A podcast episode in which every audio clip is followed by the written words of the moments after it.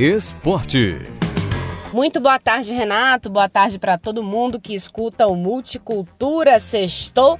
E nesse fim de semana tem bastante esporte. Olha, eu vou começar fazendo um convite para todo mundo que está ouvindo a gente, porque nesse fim de semana, tanto no sábado quanto no domingo, tem transmissão das semifinais da Série B do Baianão. Então, é a fase mais decisiva, é a fase mais emocionante, porque nesse ano, em 2022, das quatro equipes classificadas para essa semifinal, duas vão conseguir o tão sonhado acesso à elite do futebol baiano e vão disputar ano que vem a Série A do estadual. Então, neste sábado e neste domingo, as partidas vão começar às 2h45 da tarde, com transmissão da TVE. No sábado, a gente transmite Itabuna e Jacobinense. E no domingo tem Juazeiro e Jequié. Vai ser jogão de bola.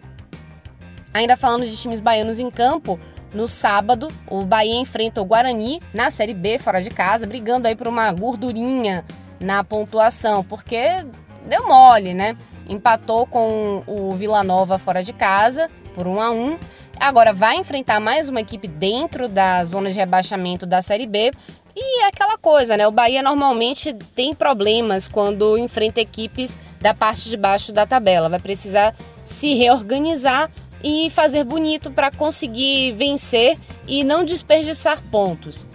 Já no domingo, Vitória enfrenta o Paysandu em casa, no Barradão. E olha, se conseguir confirmar este bom momento na Série C, pode sim entrar no G8, que é o grupo que classifica para a próxima fase da Série C e pode dar chances aí de um retorno para a Série B, o que para o Vitória seria muito importante.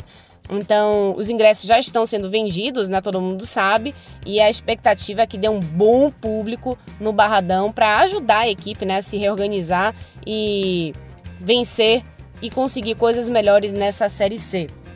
Mas não é só futebol, não, viu? Amanhã, no sábado, começa a primeira etapa da Copa Beach Soccer na Praia de Armação aqui em Salvador. No sábado são 10 jogos classificatórios e no domingo são as partidas decisivas e são 10 equipes aí que estão brigando pelo troféu, tanto no masculino quanto no feminino. É isso, Renato. Trouxe aqui todas as informações para vocês. Eu vou sextar agora e na semana que vem eu trago todas as informações, todos os placares e a gente toca o barquinho de novo. É isso? Tchau, tchau.